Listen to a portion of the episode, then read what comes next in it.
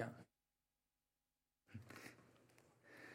Also, ähm, bevor ich predige, möchte ich gerne noch beten. Und im Anschluss zum Gebet dürfen die Kinder in die Kinderbetreuung gehen. Die kriegen heute ein eigenes Programm. Nein, die kriegen eigentlich immer ein eigenes Programm.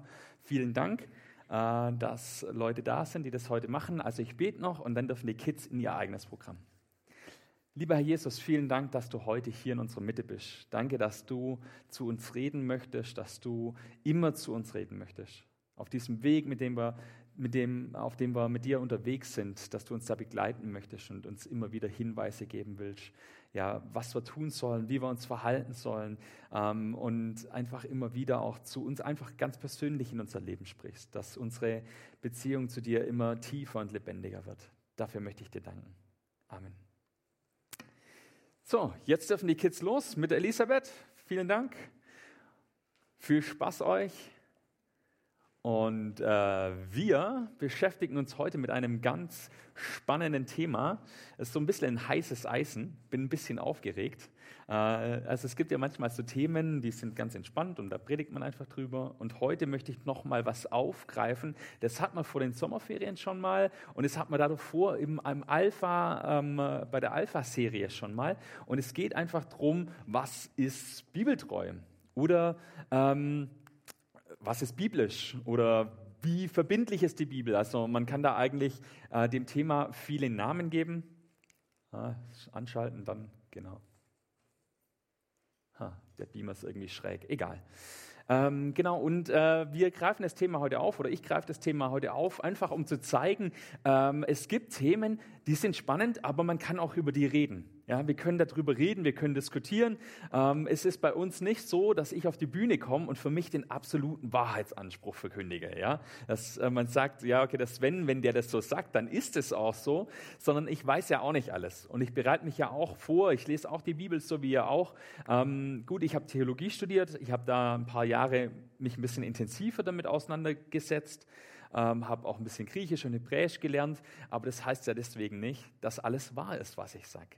Das heißt, wenn wir über solche spannenden Themen reden, wenn wir solche heißen Eisen haben, dann lade ich euch ein, redet da miteinander drüber. Redet zu Hause nochmal drüber, eigentlich über alle Predigten. Ähm, diskutiert da mal drüber in eurem Hauskreis. Da kann man gut auch kontrovers mal diskutieren, auch ohne sich direkt den Glauben abzusprechen. Und ähm, ich lade euch auch ein, meldet euch. Also wenn ihr irgendwelche Punkte habt, wo ihr sagt, äh, keine Ahnung, damit bin ich jetzt gar nicht einverstanden oder das habe ich nicht verstanden, was, was meinst du damit? Dann meldet euch gerne bei mir. Also dann ruft mir einfach mal an oder schreibt mir eine Mail oder ladet mich zu euch in den Hauskreis oder in die Jugendgruppe ein. Ähm, und dann kann ich auch manche Themen nochmal aufgreifen oder vielleicht auch bestimmte Themen, die ihr habt. Also heute, wie gesagt, wie verbindlich ist die Bibel? Oder wie gesagt, vereinfacht ausgedrückt, was ist biblisch? So wie man es manchmal so sagt. Und ich möchte zum Anfang einfach nochmal äh, kurz beten, genau für dieses Thema und ähm, lade euch einfach auch ein an dem Folgenden. Seid auch ganz entspannt, was das Thema angeht. Ja, der Herr ist in vielen Dingen auch entspannt und ganz gnädig uns gegenüber. Ja, Herr Jesus, ich möchte dich jetzt einfach noch bitten für dieses Thema, über das wir heute reden oder über das ich heute rede, dass du es segnest, dass du die Predigt segnest und dass du unsere Herzen öffnest, dass du uns zeigst, was richtig ist und dass du uns zeigst, ja, wie wir mit deinem Wort gut umgehen können. Amen. Also, worum geht's? Es geht darum, äh, unsere Gemeinde. Unsere Gemeinde, falls ihr euch das mal gefragt habt, ist eher konservativ. Also die, die schon länger dabei sind, die wissen das, ja, oder die sich ein bisschen damit beschäftigt haben. Aber unsere Gemeinde gehört eher zu den konservativen Gemeinden.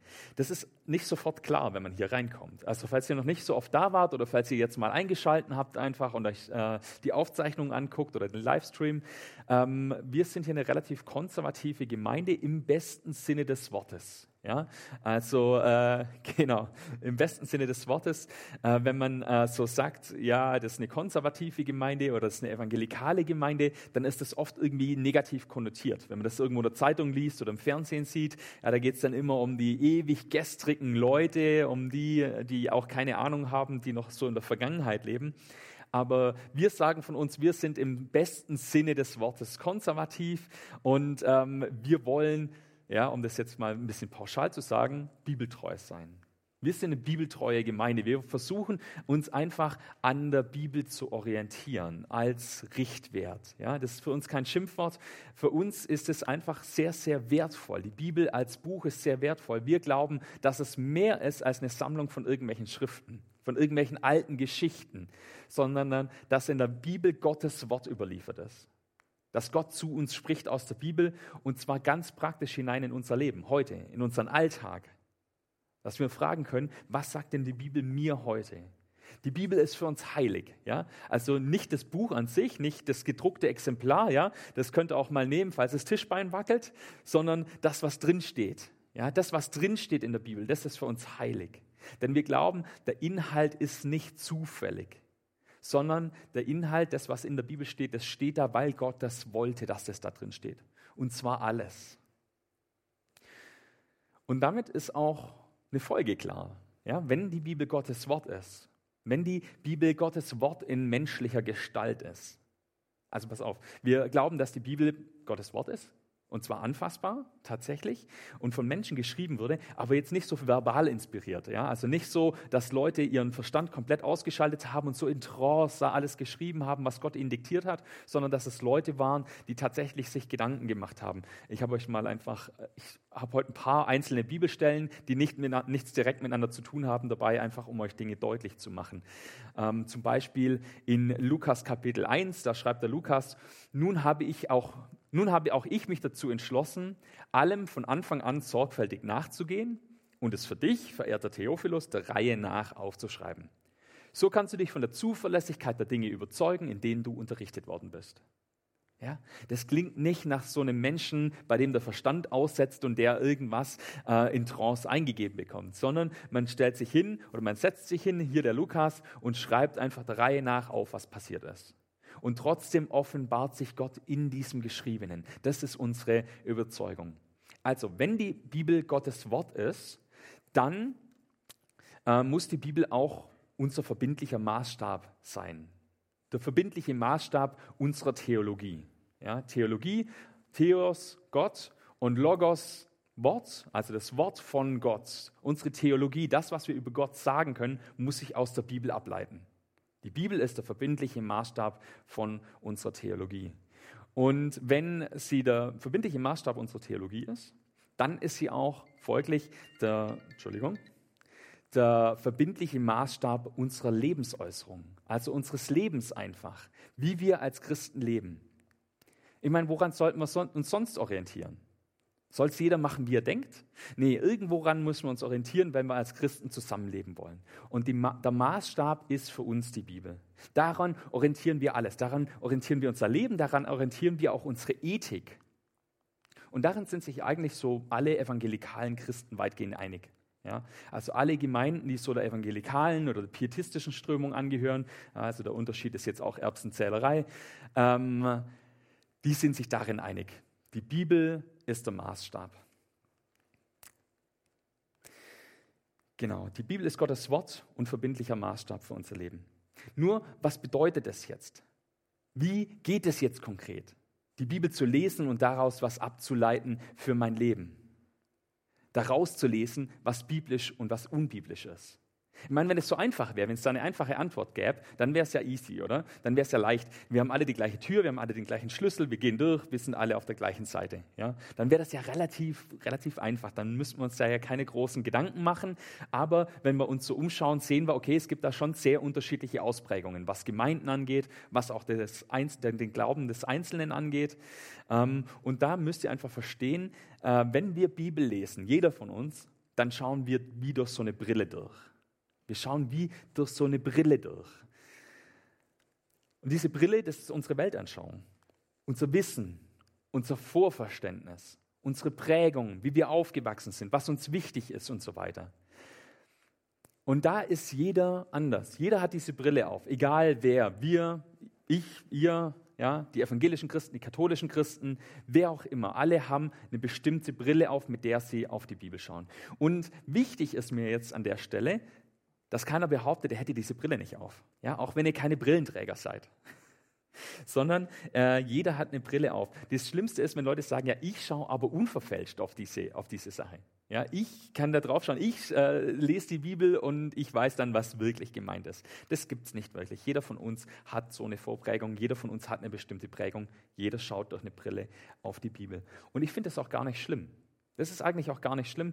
Ähm, ich denke sogar eher, dass es Gott Freude macht, dass es eine super Sache ist. Es gibt ganz unterschiedliche Predigten zum Beispiel. Ja? Jeder liest die Bibel unterschiedlich, jeder Pastor liest auch die Bibel unterschiedlich, hat da verschiedene Sachen, die ihm plötzlich wichtig werden, auch je nach Situation, in der man sich gerade befindet oder je nach Umständen, je nach Vorprägung und so weiter. Gibt es da verschiedene Predigten, dann verschiedene Gemeinden, die da draußen stehen und so weiter, äh, verschiedene Kirchen. Also es ist eine schöne Buntheit eigentlich. Ja?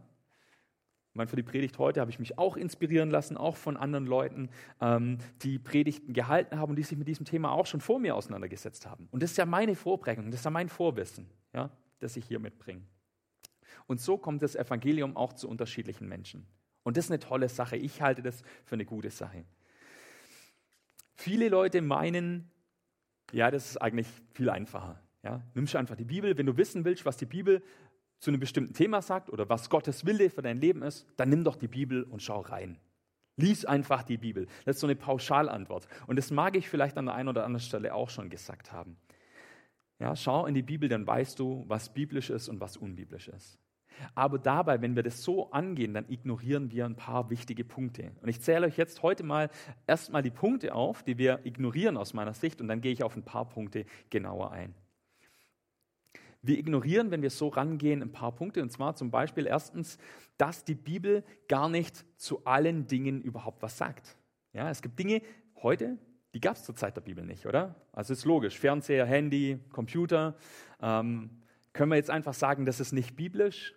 Ich glaube, so einfach geht es nicht. Ne? Punkt zwei. Ähm, wir ignorieren, dass die Bibel in einer bestimmten zeitlichen Epoche geschrieben wurde. Ja, die Bibel ist ja jetzt nicht im 20. oder 21. Jahrhundert geschrieben worden, sondern zu einer bestimmten Zeit von bestimmten Menschen. Und da müssen wir uns fragen, was war da historisch los? Warum steht es hier so und so? Warum zum Beispiel, jetzt einfach mal ein Beispiel rausgegriffen, ähm, spricht Jesus mit den Pharisäern so pointiert über dieses Thema Ehe und Wiederheirat? Warum macht er da so krasse Aussagen, Jesus? Und da müssen wir uns ein bisschen anschauen, was war damals los? Was ist da der Hintergrund, geschichtlich? Worum ging es den Leuten damals? Wenn wir den historischen Kontext ausklammern, wenn wir den gar nicht berücksichtigen, dann kommen wir in der Analyse von Bibeltexten zu einem anderen Ergebnis oder in der Analyse von Themen zu anderen Ergebnissen, als wenn wir diesen Kontext, diesen Zusammenhang mit berücksichtigen. Drittens, was wir noch ignorieren, ist, es gibt einen geschichtlichen Wandel innerhalb der Bibel. Innerhalb der Bibel bleibt Gott zwar heute, gestern und auch morgen der gleiche und auch Jesus, aber es gibt eine geschichtliche Entwicklung. Ja, Thema Jesus zum Beispiel, im Alten Testament taucht er ja noch gar nicht auf. Also da wird das so angedeutet und da gibt es Hinweise und da gibt es Prophezeiungen. Aber erst im Neuen Testament ist Jesus dann tatsächlich da und sagt Dinge. Ja, also da gibt es zum Beispiel schon mal eine Entwicklung. Und das auch in vielen Gedanken, in vielen ähm, Situationen. Und äh, da müssen wir einfach, einfach drauf schauen, geschichtlicher Wandel innerhalb der Bibel. Gewisse Sichten oder Ansichten, auch kulturelle Brillen, haben sich auch im Laufe der Zeit der Entstehungsgeschichte der Bibel verändert. Das habe ich in dieser Alpha-Reihe, habe ich euch das gesagt. Also wer dabei war oder wer sich angeschaut hat, ähm, das ist ja eine, eine, eine, lange Zeitspanne gewesen, in der die Bibel aufgeschrieben wurde. Ja? Dann noch ein Punkt, ich glaube Punkt 4, genau. Die Bibel ist keine Lehrsammlung. Wir können nicht einfach aufschlagen, irgendeinen Vers rausnehmen und sagen, okay, das ist jetzt hier, was gemeint ist. Die Bibel ist keine Lehrsammlung, sondern eine Sammlung unterschiedlicher Schriften. Auch eine Sammlung unterschiedlicher Textgattungen damit. Da gibt es unterschiedliche Textgattungen, da gibt es Briefe, ja, da gibt es Songtexte, da gibt es historische Berichte und so weiter, ganz unterschiedliche Liebesgedichte, erotische Literatur, alles Mögliche da in der Bibel. Und da kann ich ja nicht einfach aufschlagen und was rausnehmen und sagen, so, so ist es. Ja? Sondern ich muss dann schauen, was hat der Schreiber gemeint. Genau. Und ähm, ja, genau, wenn wir das nicht berücksichtigen, ähm, dass es einfach unterschiedliche Texte sind, die unterschiedliche äh, Ausrichtungen, unterschiedliche Marschrichtungen haben, dann kommen wir auch bei Themen zu unterschiedlichen Ergebnissen. Also dann kann es sein, dass ich einen Bibelvers habe, der scheinbar einem anderen Bibeltext widerspricht. Und dann haben wir Widersprüche in der Bibel und die Frage ist so, wie gehen wir jetzt damit um? Und letzter Punkt, die Bibel muss auch ausgelegt werden. Die Bibel wird ja immer ausgelegt. Das heißt, wenn ich mich damit beschäftige und mich frage, was hat es mit mir zu tun, mit meinem Leben, dann bin ich ja schon drin in der Interpretation, dann bin ich ja schon in der äh, Auslegung. Und da muss ich mir bewusst sein, ich habe eine bestimmte Brille auf ähm, und keiner ist die reine Auslegungsmaschine. Ja, keiner kann hingehen und sagen, so ich, Sven, ich bin der perfekte Ausleger, ich setze mich hin und ich sage euch jetzt allen, was die Bibel ganz genau damit meint, weil ich hätte keine äh, Brille auf. Ähm, das funktioniert einfach nicht. Nicht mal Bibelübersetzungen kommen übrigens ohne Auslegung aus. Auch in der Übersetzung muss man ja dann überlegen, wenn man über, in, von einer Sprache in die andere übersetzt, was ist gemeint, was trifft es jetzt am besten. Ähm, wenn ihr Wycliffe kennt zum Beispiel, die machen sowas, die machen Bibelübersetzungen in alle möglichen Sprachen. Das ist ganz toll und die beschreiben das manchmal in ihren, in ihren Heften so ein bisschen, mit was sie sich da auseinandersetzen. Und da gibt es dann manchmal grammatikalische Sachen im Hebräischen oder im Griechischen, die sich nicht einfach in eine andere Sprache übersetzen lassen, wo es grammatische Formen gar nicht gibt, auch im Deutschen übrigens. Ähm, also grammatische grammatische Formen im Griechischen, die es im Deutschen so nicht gibt. Und dann muss man sich überlegen, was ist denn am besten, was trifft es da am besten, was ist damit gemeint? Oder manchmal sind es auch einzelne Worte. Ja? Also manche Kulturen, die haben keinen Begriff für Schnee. Ja, wenn ich da irgendwo am Äquator wohne, wo es keinen Schnee gibt, dann gibt es da kein Wort dafür. Und wenn es in der Bibel steht, du machst mich rein, du nimmst meine Sünde vor mir und machst mich wieder rein wie Schnee, ja, wie übersetzt man das jetzt? Oder in Ländern, oder ist, heute, heute gibt es ja Video und Internet und alles Mögliche, ja, da ist es vielleicht ein bisschen einfacher. Die Leute kennen dann Schnee, zumindest aus dem Fernsehen. Aber ähm, es gibt einfach Punkte, die ganz schwer zu übersetzen sind. Und ich will euch jetzt mit diesen ganzen Sachen gar nicht verunsichern, sondern ich will euch eigentlich entspannen. Ja, also ihr müsst euch jetzt keine Sorgen machen, so oh, kann man jetzt überhaupt noch was verstehen oder ja, wie ist es jetzt, wenn, kann man sich auf irgendwas noch verlassen? Nee, ich will euch da eher entspannen, wenn ihr mal unterschiedlicher Meinung seid. Oder wenn ihr auch jetzt heute unterschiedlicher Meinung seid als ich. Ja? Wenn ihr dann den Hintergrund kennt, warum das so sein kann. Dass wir einfach alle durch eine bestimmte Vorprägung geprägt sind ähm, und da zu unterschiedlichen Ergebnissen auch kommen können. Ich gehe jetzt ein bisschen detaillierter auf ein paar Punkte ein ähm, und möchte euch da ein bisschen mit reinnehmen, was ich damit meine. Und zwar erstens, die Bibel sagt nicht zu allen Dingen etwas. Ja? Ähm, nehmen wir das Thema Gemeinden. Ja, unsere Gemeinde hier ist äh, relativ bunt und das Thema ist manchmal, also hier in Schopfloch vielleicht ein bisschen weniger, aber das Thema, das manchmal aufkommt, vielleicht ist euch das auch schon mal begegnet, sind zielgruppenorientierte Gottesdienste, sind die biblisch? Ist es okay, dass man als Gemeinde auf eine bestimmte Zielgruppe sich konzentriert? Ja, also zum Beispiel eine Motorradfahrergemeinde oder Jesus Freaks oder sowas. Oder eine Jugendgemeinde, ja, die sich nur auf junge Leute konzentriert. Ist das biblisch? Weil in der Bibel gibt es ja einfach, da gibt es ja sowas nicht. Ja? Wir sind jetzt hier relativ unterschiedlich, aber auch wir haben ja eine bestimmte Schlagrichtung. Auch wir erreichen bestimmte Gruppen von Menschen eher als andere Gruppen von Menschen. Das müssen wir einfach mal so sagen. Und sind dann solche Gottesdienste unbiblisch? Ja, wenn man reinschaut in die Bibel, da gab es immer nur eine Gemeinde. Da sind alle hingegangen. In Rom gab es nur eine Gemeinde, in Jerusalem gab es nur eine Gemeinde, in Korinth gab es nur eine Gemeinde. Und hier müssen wir uns wieder den historischen Kontext anschauen. In welcher Zeit ist denn die Bibel geschrieben worden? Da war Jesus noch nicht so lange gestorben und wieder auferstanden. Das war erst ein paar Jahre und Jahrzehnte her. Es war vielleicht 20, 30, 40 Jahre her, als die ersten Briefe geschrieben worden sind. Das heißt, die Bibel sagt da zwar nichts dazu, aber wir können nicht einfach rangehen. Es wäre die falsche Herangehensweise dazu äh, zu sagen, ja, wenn die Bibel was dazu sagt, dann ist es biblisch. Wenn sie nichts dazu sagt, dann ist es unbiblisch. Das wäre keine gute Herangehensweise. Weil ich mache jetzt mal ein Beispiel. Ähm, wenn alles unbiblisch ist, was nicht in der Bibel vorkommt, dann wäre zum Beispiel das Fahren mit einem Auto unbiblisch. Oder mit dem Zug zu fahren unbiblisch. Oder ich habe vorher technische Geräte ähm, angesprochen. Und ich meine, das war ja damals tatsächlich auch ein Thema, als die erste Dampfeisenbahn oder die ersten Dampfeisenbahnen gefahren sind, die ersten Schienen verlegt worden sind. Da haben sich die Leute, haben sich die Leute haben sich Sorgen gemacht. Die hatten Angst. Die haben gedacht, vielleicht ist jetzt das Ende der Zeit gekommen. Ja, als dann so viel Veränderung war in der Industrie, industriellen Revolution in der Folgezeit. Als plötzlich Züge gab, als plötzlich Autos gab, als die Brüder Wright plötzlich mit ihrem Flugzeug da geflogen sind und so weiter. Da haben Leute erwartet, dass das das Ende der Zeit ist. Und ich weiß nicht, wer von euch dieses Bild kennt. Das hängt bei manchen Leuten, dieser schmale und der breite Weg.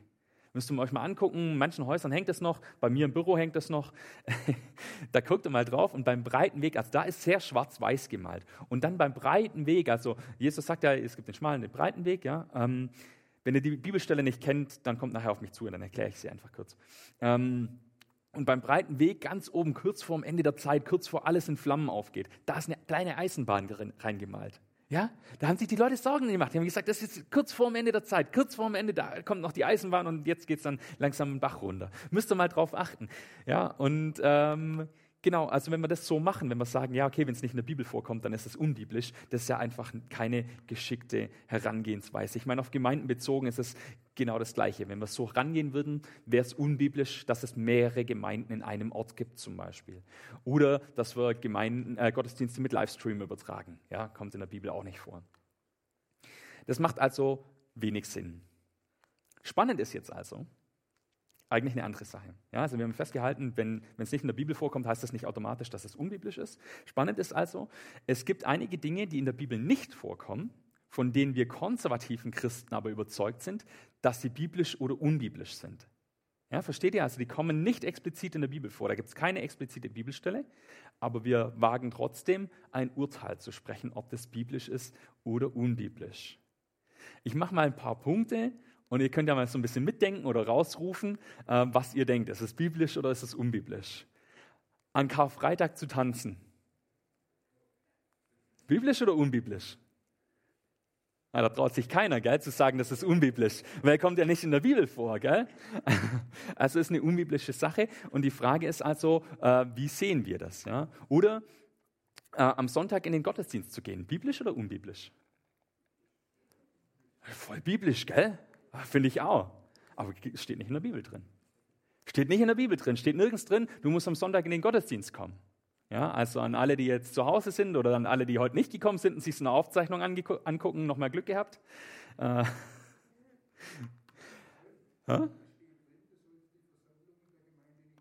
das stimmt, aber steht da drin der Sonntag?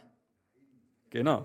Also es gibt, genau, der Otto weist schon auf eine äh, wichtige Sache hin, genau, da komme ich gleich auch drauf. Es gibt zu vielen Sachen, gibt es dann Aussagen, wo wir dann sagen können, okay, das können wir übertragen. Ja? Aber ich gehe nochmal drauf ein. Ähm, gibt es eine ganz klare Aussage zu bestimmten Themen? Gibt es einen Bibelvers, wo das explizit drin steht? Und ich habe jetzt eine Sammlung gemacht und wenn ihr Bibelverse habt, dann kommt gerne nach dem Gottesdienst auf mich zu und sagt mir eine konkrete Bibelstelle dazu und äh, dann revidiere ich das nächsten Sonntag wieder, ja, zu den einzelnen Themen. Ja? Also gut aufpassen, mal schauen, was zu den anderen Themen noch kommt. Ich sage, es gibt keine explizite Bibelstelle zu, was ist, wenn Leute vor der Hochzeit zusammenziehen und miteinander schlafen. Ja, ist so ein ethisches Thema, das uns auch viel beschäftigt. Kann man dazu was sagen? Gibt es da eine ganz klare Aussage in der Bibel? Gibt es eine ganz klare Bibelstelle? Ich meine, ich sage nicht, dass das okay ist. Ich sage nicht, dass das, äh, dass das eine Sache ist, die kommt jetzt nicht in der Bibel vor und dann können wir da nichts drüber sagen. Aber ich sage, es gibt keine ganz klare, explizite Bibelstelle, die das so formuliert. Der Grund ist übrigens auch einfach, und das sind wir wieder bei diesem Thema ähm, Entwicklung auch innerhalb der Bibel oder auch nach der Bibel. Äh, es gab das einfach damals nicht. Es gab das damals einfach nicht. Die Leute haben mit 14, 15, 16, 17 geheiratet ja? Und da war das einfach Zusammenziehen gar kein Thema. Die haben übrigens auch nicht so geheiratet oder so gelebt wie wir heute. Ja? Da ist keiner hat geheiratet und dann sind die zu zweit irgendwo in eine Wohnung gezogen, sondern man hat immer im großfamiliären Kontext gelebt. Also die kleine Familie, Mama, Papa, Kinder gab es damals noch nicht, sondern die Leute haben in einer Großfamilie gewohnt, mit Oma, Opas, Onkels, Tantens und so. Und dann ist man entweder zu den Eltern oder zu den Schwiegereltern gezogen, hat damit angebaut und hatte da dann seine Wohnung ja, oder seine, seine, sein Zimmer. Ja, also diese Thematik gab es damals einfach noch gar nicht seine Kinder taufen lassen. Biblisch oder unbiblisch? Gibt es keine explizite Bibelstelle dazu? Tattoos. Biblisch oder unbiblisch? Ja, da gibt es jetzt eine Bibelstelle, so, die ersten zucken schon. da gibt es eine Bibelstelle dazu, ja, aber die Frage ist auch wieder da, was ist gemeint? Ja? Ähm, jeden Tag die Bibel zu lesen. Jeden Tag Bibel lesen, biblisch oder unbiblisch? Gibt es eine Bibelstelle? Es ist gut, wenn man es macht. Es ist richtig, es ist weise. Ja? Und man kann das auch herleiten, warum das gut und weise ist. Aber es gibt keine Bibelstelle, wo steht, du musst jeden Tag die Bibel lesen. Ja? ich mache mal noch eine steile Vorlage, das ist meine letzte jetzt in, in, in dieser Serie, äh, dass es außer Mann und Frau noch andere Geschlechter gibt. Gibt es keine Bibelstelle dazu, die sagt, dass es nicht so ist oder dass es so ist. In dem Sinne ist es auch nicht biblisch. Es gibt da keine explizite Bibelstelle. Und wie gesagt, ich mache da jetzt keine Wertung. Ich sage nicht, dass es so ist. Ich sage nur, es gibt da keine explizite Aussage, weil es damals einfach in der Vorstellungswelt der Menschen noch gar nicht vorkam. Was ich damit sagen will, ist, wir argumentieren auf einer ethischen Ebene mit der Bibel, ohne eine explizite Bibelstelle zu haben. Es gibt keine explizite Aussage zu vielen Themen, die uns heute beschäftigen weil sie sich damals eben noch nicht so gestellt haben, die Fragen, wie wir sie heute haben. Und damals, wir haben biblische Aussagen, ethische Aussagen zu anderen Themen, die sich uns heute gar nicht mehr stellen. Da liest man dann manchmal die Bibel und denkt sich, ja, okay, was, was fange ich jetzt damit an? Ne? Aber was ich sehr wohl sage, ist, äh, man kann zu all diesen Themen, und das sind wir wieder, zu all diesen Themen kann man eine Orientierung mit der Bibel bekommen oder durch die Bibel bekommen. Aber in dem Fall dürfen wir nicht den einzelnen Vers suchen, sondern wir müssen die Bibel als Gesamtes, die Bibel im Kontext betrachten, also der Zusammenhang. Kontext heißt Zusammenhang. Und äh, bei diesem Thema Mann, Frau zum Beispiel, da würden wir zum Beispiel auf die Schöpfungsgeschichte schauen und vielleicht damit argumentieren und sagen, okay, der Mensch ist als Mann und als Frau geschaffen und es ist auch gut so und es ist gewollt und geplant von Gott so. Ich komme zum zweiten Punkt, ähm, den ich vorher aufgezählt habe. Vielleicht wissen es manche noch. Ich glaube, ähm, wir ignorieren manchmal den geschichtlichen Kontext, den geschichtlichen Zusammenhang von bestimmten Bibelversen oder von bestimmten Bibelstellen. Im Alten Testament zum Beispiel sind die Leute davon aus, oder eigentlich in der ganzen Bibel sind die Leute davon ausgegangen, dass die Erde eine Scheibe ist. Ja? Und viele, viele ähm, ähm, Bibelstellen, die beschreiben das auch so. Die beschreiben eindeutig die Erde als eine Scheibe. Das ist auch nicht so schlimm. Wir empfinden das auch nicht als schlimm oder die meisten Leute empfinden das nicht als schlimm, wenn sie die Bibel lesen, ähm, weil wir wissen, okay, da war ein Schreiber, der hat halt in seinem Kontext gedacht. Wie hätte er das wissen können, dass die Erde eine Kugel ist und durchs Weltall saust? Sondern er hat einfach in dem Kontext, in dem er war, wie seine Weltvorstellung war, geschrieben. Und wir dürfen jetzt nicht den Fehler machen, hinzugehen und zu sagen, okay, der hat jetzt hier die Bibel als eine Scheibe beschrieben und damit will er eine naturwissenschaftliche Aussage treffen sondern meistens ist ja was anderes gemeint. Ja? Zum Beispiel Schöpfung, da geht es einfach darum, dass Gott die Welt geschaffen hat. Ja? Und das ist für uns eigentlich gar kein Problem. Man könnte aus der Bibel leicht ableiten, dass die Erde eine Scheibe ist. Und ich hoffe, dass das von euch keiner tut. Übrigens könnte man das leichter ableiten als manche andere Dinge, mit denen wir argumentieren. Und übrigens, jetzt ist noch ein ganz kurzer Schlenker für euch zum Nachdenken später mal. Wir argumentieren hier in Sachen Erde als Scheibe beziehungsweise als Kugel in einer Art und Weise, wie wir nicht argumentieren mit Evolution. Wir sagen nicht, okay, das ist eine Sache, ähm, die der damalige Schreiber in einem Kontext irgendwie, äh, in seinem geschichtlichen Kontext so verstanden hat und heute müssen wir das anders sehen. Oder zumindest tun wir das nicht generell. Ja? Also es ist nur mal so zum Nachdenken für euch. Ich komme nochmal und mache ein bisschen Beispiele. Äh, Thema Sklavenhaltung, biblisch oder unbiblisch? Absolut biblisch, ne? kommt in der Bibel vor. Ähm, ist gar kein Thema. Ähm, da gibt es dann Regelungen dazu im Alten Testament, auch im Neuen Testament wird darüber geschrieben. Die Leute sind damals nicht frei geworden, nur weil sie Christen geworden sind. Es gab damals einfach Sklaven, das war Realität der damaligen Zeit.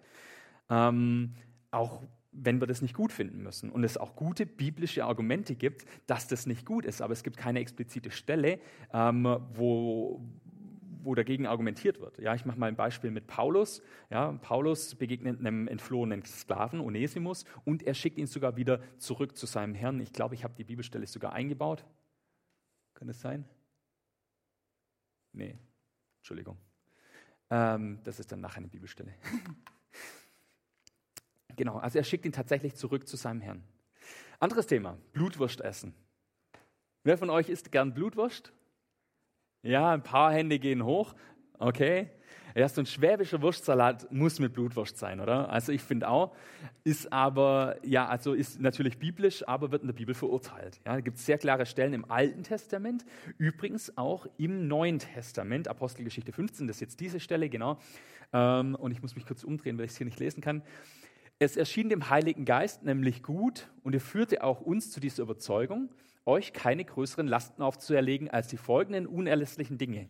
Da geht es darum, es sind Christen äh, es sind aus anderen Völkern Leute zu Christen geworden, die haben sich für Jesus entschieden. Und dann geht es darum, wie sollen die sich verhalten jetzt? Das sind ja keine Juden. Und was sollen die jetzt, welche, welche Maßstäbe muss man an ihr Leben legen? Was ist ethisch vertretbar und so weiter?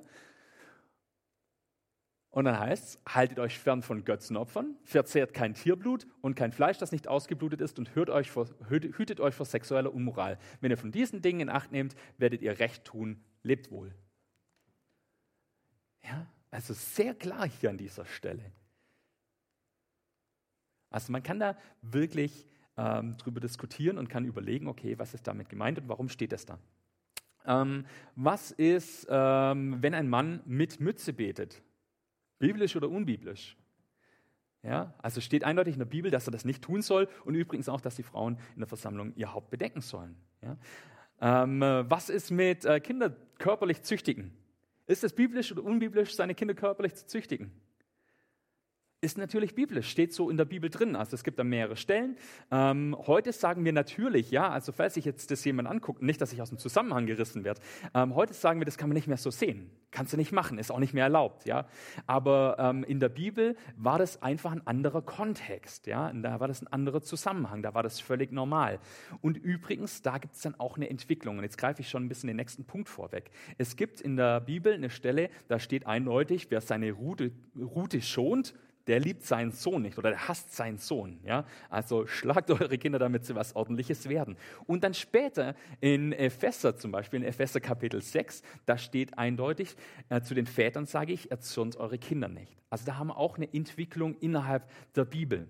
Und da wird der kulturellen Normalität, so wie das damals normal war, etwas hinzugefügt. Da gibt es eine Weiterentwicklung. Damals war es normal, dass Kinder geschlagen werden. Damals war es normal, dass Frauen nichts zu melden hatten. Und damals war es normal, dass auch die Ehefrauen vielleicht mal äh, eine kassiert haben. Und da wird ein Fortschritt hinzugefügt. Übrigens auch Sachen, die wir lesen und sagen, okay, das ist ja jetzt wirklich kein Fortschritt. Das ist ja jetzt komplett, äh, das kann man komplett gar nicht so sehen. Das Auge um Auge, Zahn um Zahn. Ja? Auge um Auge, Zahn um Zahn. So barbarisch. Aber es war damals ein Fortschritt. Ja, damals war es einfach ganz normal, okay, wenn dir einer das Auge aushaut, dann hast du einen körperlichen Nachteil, dann gehst du hin und, und murkst ihn ab. Ja, das war damals die kulturelle Normalität und die Bibel sagt, okay, wenn dir ein Schaden zugefügt würde, darfst du keinen Schaden zufügen, der größer ist. Und dann geht es natürlich auch weiter ähm, mit Jesus zum Beispiel, der dann sagt, euch ist gesagt worden, äh, wo habe ich es? Genau, in Matthäus. Ihr wisst, dass es heißt Auge für Auge, Zahn für Zahn. Und dann sagt Jesus, ich aber sage euch, verzichtet auf Gegenwehr wenn euch jemand etwas Böses antut. Mehr noch, wenn dich jemand auf die rechte Wange schlägt, dann halt ihm auch die linke hin. Ja, und da haben wir einfach eine Entwicklung auch innerhalb der Bibel. Wie gesagt, manche Stellen sind aus heutiger Sicht unglaublich konservativ, aber aus damaliger Sicht haben sie einen Fortschritt bedeutet. Und deswegen ist es immer wichtig, wenn wir Bibel lesen, dass wir uns überlegen, was ist der Zusammenhang? Wann wurde das denn geschrieben? Was, was war denn da gerade los? Ja? Und warum steht es hier so? Ähm, ich mache noch ein Beispiel. Äh, ich glaube, das ist mein letztes hier unter dem äh, äh, Überpunkt. Ist es biblisch, dass Frauen in der Gemeinde nicht lehren sollen? Oder ich sage es euch einfach, es ist biblisch, dass Frauen in der Gemeinde nicht lehren sollen. So steht es einfach in der Bibel drin. Und warum lehren bei uns Frauen? Warum dürfen bei uns Frauen predigen? Und übrigens in fast allen christlichen Gemeinden heute, äh, dass da Frauen dürf, predigen dürfen.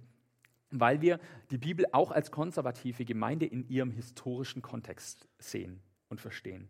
Und da gibt es eindeutige Bibelstellen, mindestens zwei habe ich gefunden, 1. Korinther 14 und äh, 1. Timotheus Kapitel 2, wo drin steht, dass Frauen nicht predigen dürfen sollen oder nicht reden dürfen äh, in der Gemeinschaft. Und trotzdem sagen wir, wenn wir uns den Gesamtkontext im Neuen Testament anschauen, dann können wir das nicht auf unsere Gemeinde übertragen. Ähm, ein Beispiel von der Argumentation, also ich führe die hier jetzt nicht aus. Also viele von den Beispielen, die ich mache, reiße ich ja jetzt nur an. Aber ein Beispiel jetzt hier in der Argumentation wäre zum Beispiel Lydia im Neuen Testament, die gelehrt hat in ihrer Hausgemeinde und die natürlich auch die Leiterin war in dieser Gemeinde. Und dann können wir ja überlegen, ja, okay, gibt es jetzt hier einen Widerspruch? Widerspricht sich hier die Bibel? War Lydia unbiblisch oder gilt einfach diese Aussage nur für einen bestimmten Kontext und zum Beispiel nicht für die Gemeinde, die Lydia geleitet hat? Also Lydia war eine Frau, in der Apostelgeschichte kommt die vor, ähm, die eine der ersten Gemeinden geleitet hat.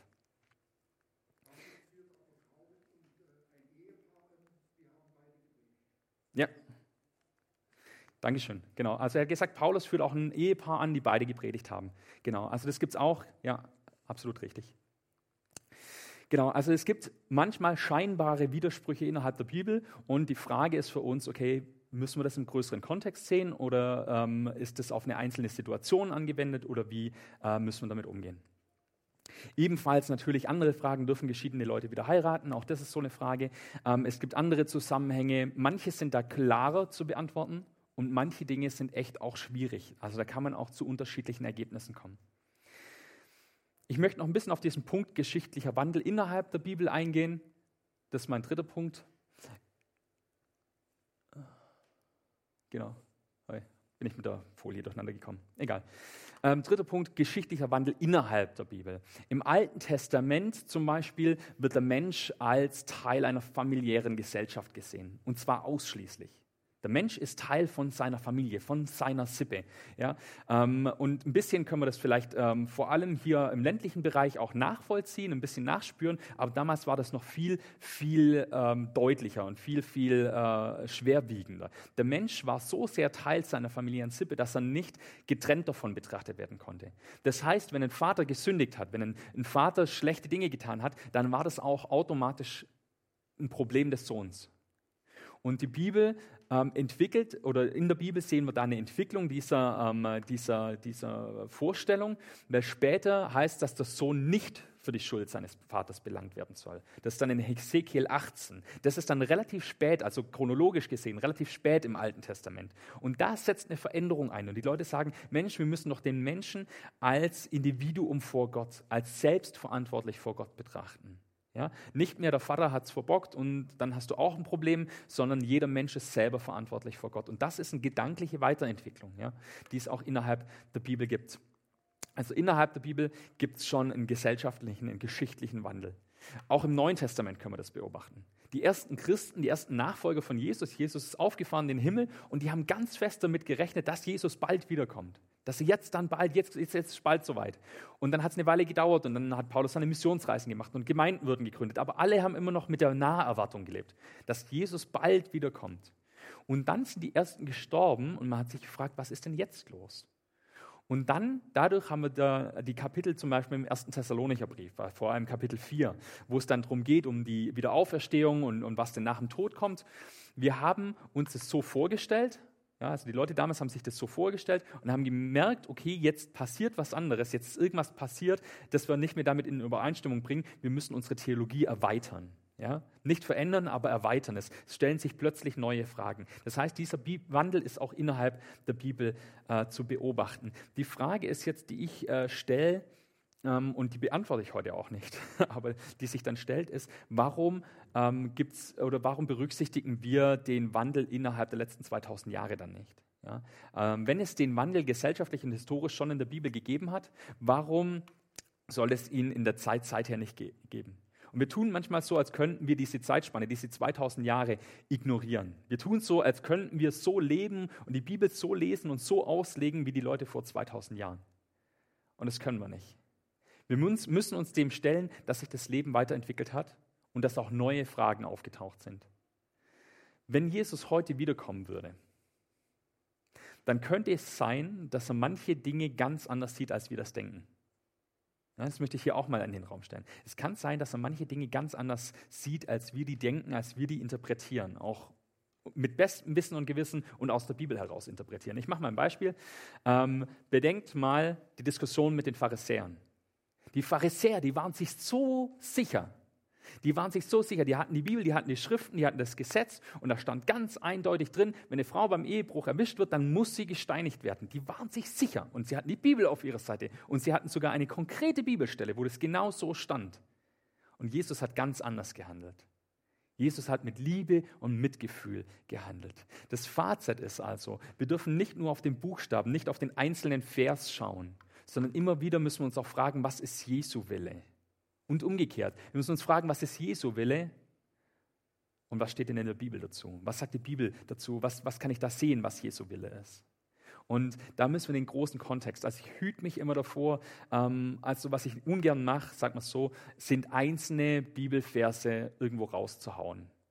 Ja, auch als Ermutigung oder auch als Aussage zu irgendwas heute widerspreche ich mir komplett selber. In Predigten mache ich das manchmal, um kurz was anzureißen. Aber als Aussage, als ethische äh, Sache, wo ich sage, okay, das ist ein einzelner Bibelvers, zack, und den nimmst, das ist oft ein bisschen schwierig. Die Bibel ist außerdem kein reines Lehrbuch, das ist auch schon angeklungen, da gehe ich jetzt nicht mehr wahnsinnig drauf ein. Das ist eine Sammlung von unterschiedlichen Schriften, auch das müssen wir berücksichtigen. Ähm, es ist ein Unterschied, ob was in den Psalmen steht, ähm, wo von Gottes Herrlichkeit, wo Gott angebetet und gelobt wird, oder ob das eine historische äh, Situation ist, wo jemand, äh, Lukas zum Beispiel, das historisch aufschreibt und sich dafür verbirgt, dass das so passiert ist. Ähm, es ist ein Unterschied, ja, also ob da was Lyrisches ist und so weiter. Also da müssen müssen wir einfach ein bisschen schauen, wie haben die Leute geschrieben. Also wenn ihr Bibel lest, dann schlagt auch auf. In ganz vielen Bibeln ist vorne auch so ein kurzer Kommentar. Was ist das für ein Buch? Wann wurde das geschrieben? Wer hat es geschrieben? Was ist der Zusammenhang?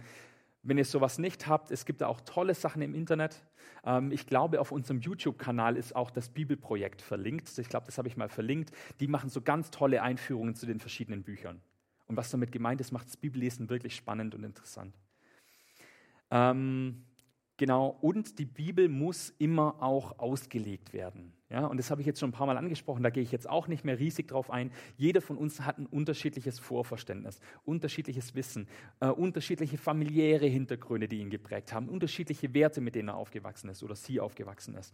Ähm, also jeder hat da einfach eine ganz unterschiedliche Brille an, je nachdem auch, wo wir groß geworden sind, ob in Deutschland ähm, oder in Frankreich. Sarah und ich, wir merken das manchmal, ähm, weil sie aus Baden kommt und ich aus dem Schwäbischen. Und es ist manchmal interessant, also selbst bei zwei, äh, zwei Leuten, die jetzt keine 100 Kilometer voneinander aufgewachsen sind, was manchmal irgendwie im Verständnis dann doch anders ist.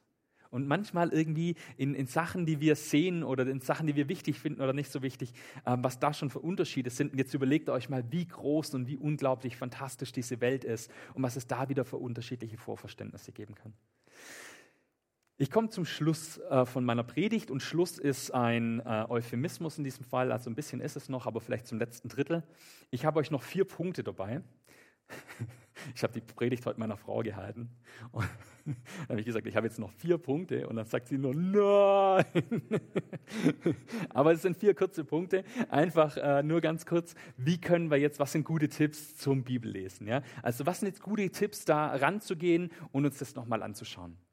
Mein erster Punkt ist, ähm, wir sollten uns nie über Gottes Wort erheben.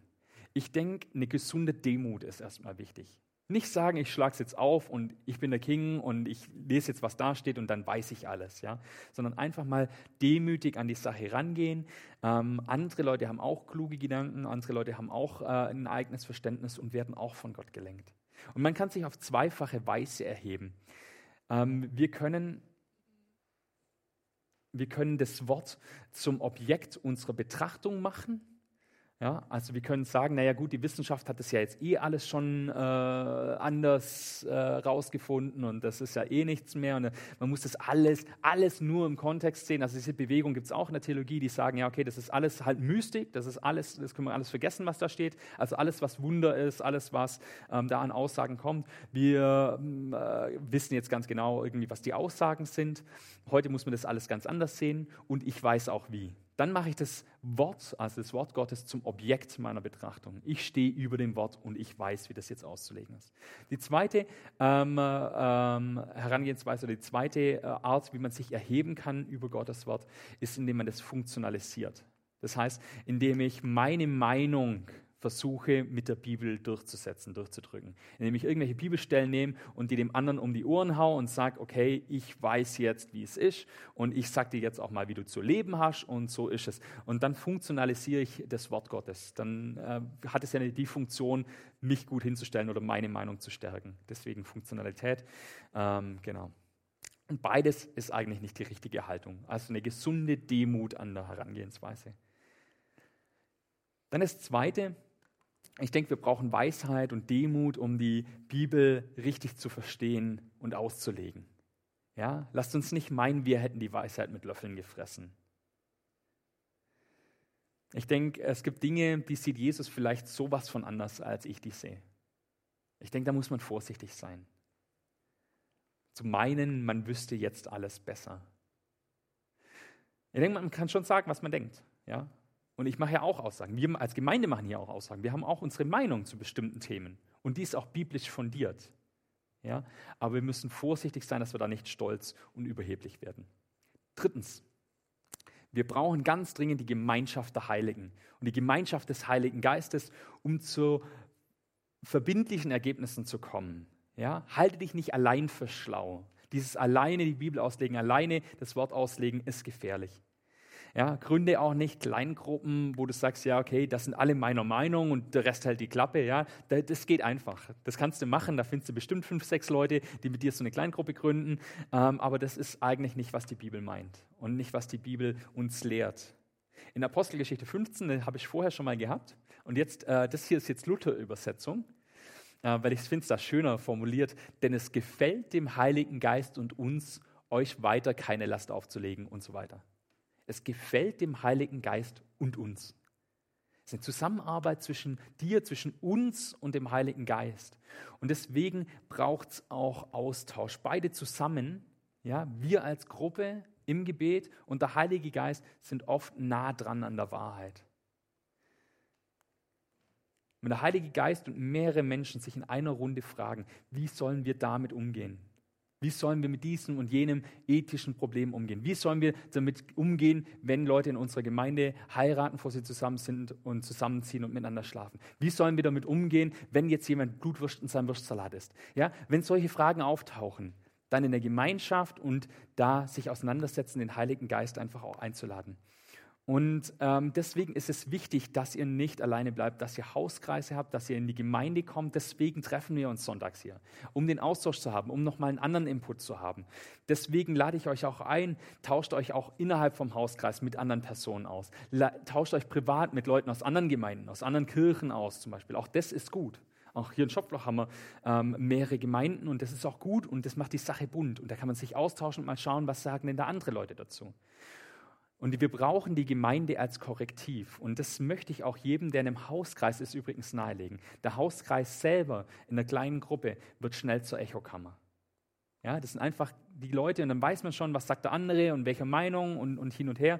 Und dann sagt man vielleicht zu einem bestimmten Thema nichts mehr, um den anderen nicht aufzuregen und, und dann wird es irgendwann eine Echokammer. Ja, und deswegen ladet da auch mal Leute ein, ladet auch den Pastor mal ein, ja, einfach, dass der mal dazukommt, vielleicht auch mal ein Thema macht oder so ähm, und seid da im Austausch. Genau, unterm Strich kann es natürlich sein, dass nicht alle Gemeinden oder nicht alle Leute auch zu dem gleichen Ergebnis kommen. Und ich denke, auch das ist gut und auch wichtig. Das ist eine Führung Gottes, ja, dass manchmal Dinge einfach nicht einheitlich beantwortet werden. Viertens, und das ist vielleicht das Wichtigste, das Kriterium letztlich in der Bibelauslegung ist nicht der einzelne geschriebene Buchstabe, nicht der einzelne Vers, sondern Jesus Christus in Person. Das Kriterium, wie eine Bibelstelle zu verstehen ist, ist nicht der Buchstabe. Der Buchstabe ist Gesetzlichkeit. Jesus ist Freiheit.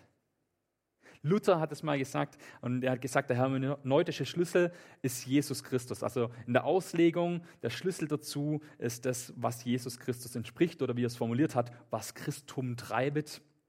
Also das, was Christus Jesus entspricht, das, was Jesus voranbringt in unserem Leben. Nicht das, was biblisch ist, ist richtig, sondern das, was Jesus entspricht, ist richtig.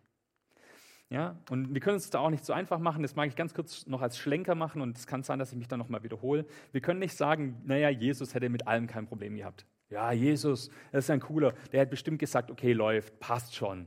Ja, zu allen möglichen Themen, die uns da beschäftigen. Heute würde Jesus es bestimmt so und so machen. Das Sven hat ja gesagt, da gibt es einen geschichtlichen Kontext und heute ist es halt anders sondern du musst das, was du Jesus in den Mund schiebst, was du behauptest, Jesus würde das so sagen, auch an der bestehenden Überlieferung der Bibel messen.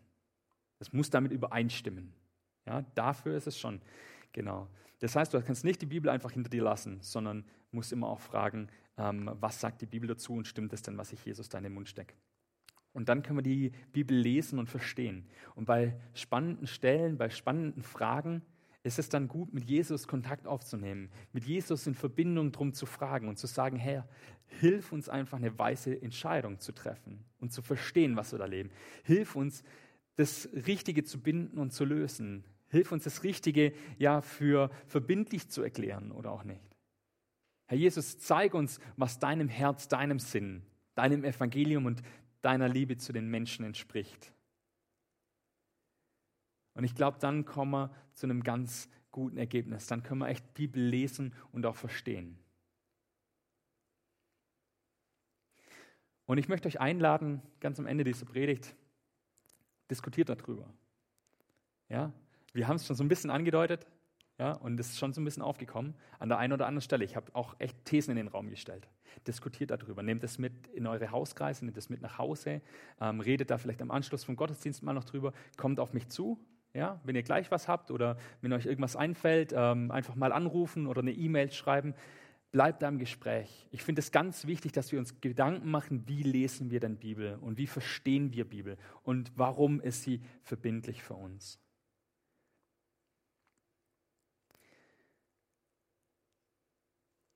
Im Anschluss zu meiner Predigt jetzt werde ich jetzt noch ein Gebet sprechen. Das mache ich gleich und dann sage ich, wie es weitergeht. Herr Jesus, vielen Dank, dass du in unserer Mitte bist. Danke, dass du uns das Wort gegeben hast, dass du uns die Bibel gegeben hast, dass wir da drin lesen können und verstehen immer mehr, wie du bist, dass wir das große Ganze sehen und wie du durch die Geschichte hindurch mit Menschen einen Weg gegangen bist, mit dem Volk Israel einen Weg gegangen bist und wie du das geöffnet hast durch Jesus Christus, dass du selber gekommen, gestorben und auferstanden bist für alle Menschen.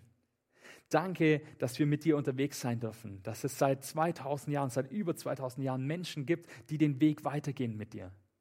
Und immer wieder tauchen Fragen auf und tauchen Situationen auf, wo wir auch nicht so genau wissen und wo es schwierig ist, da zu einer Lösung zu kommen. Und gib uns da einfach immer wieder Weisheit. Wie sollen wir uns verhalten? Wie sollen wir vorangehen im, in unserem Leben? Was sollen wir umsetzen und was sollen wir wie umsetzen? Hilf uns auch als Gemeinde einfach da klare Grenzen zu stecken und gleichzeitig eine Offenheit zu haben in allem, was du uns erlaubst möchte ich bitten, dass du einfach jetzt mit uns unterwegs bist, dass du das in uns nachklingen lässt und ähm, ja, mit uns einfach in die kommende Woche gehst. Amen. Wir wollen heute Abend, das Sigi hat es schon gesagt, das Abendmahl feiern. Ähm, wir hören jetzt direkt im Anschluss ein Lied äh, aus den Lautsprechern. Ähm, ihr zu Hause habt dann die Gelegenheit, ähm, euch noch Brot und Traubensaft oder Brot und Wein zu holen. Hier im Saal wird es ausgeteilt, also es wird euch an den Platz gebracht. Genau, ihr müsst gar nichts machen. Ähm, nehmt euch einfach ein Tellerle weg. Genau, dann habt ihr das nachher zur Verfügung. Ich leite das Abendmahl hier von vorne aus an. Ähm, nach den Einsetzungsworten dürft ihr natürlich dann die Maske abnehmen, ist ja logisch und dann hinterher auch wieder aufsetzen. Und wenn der Gottesdienst am Ende vorbei ist, dann könnt ihr am Rausgehen, ist hinten äh, so eine blaue Schachtel, da könnt ihr dann äh, eure Tellerle und die Gläser wieder reinmachen oder bringt sie einfach hier vor an den Tisch. Wir hören jetzt ein Lied.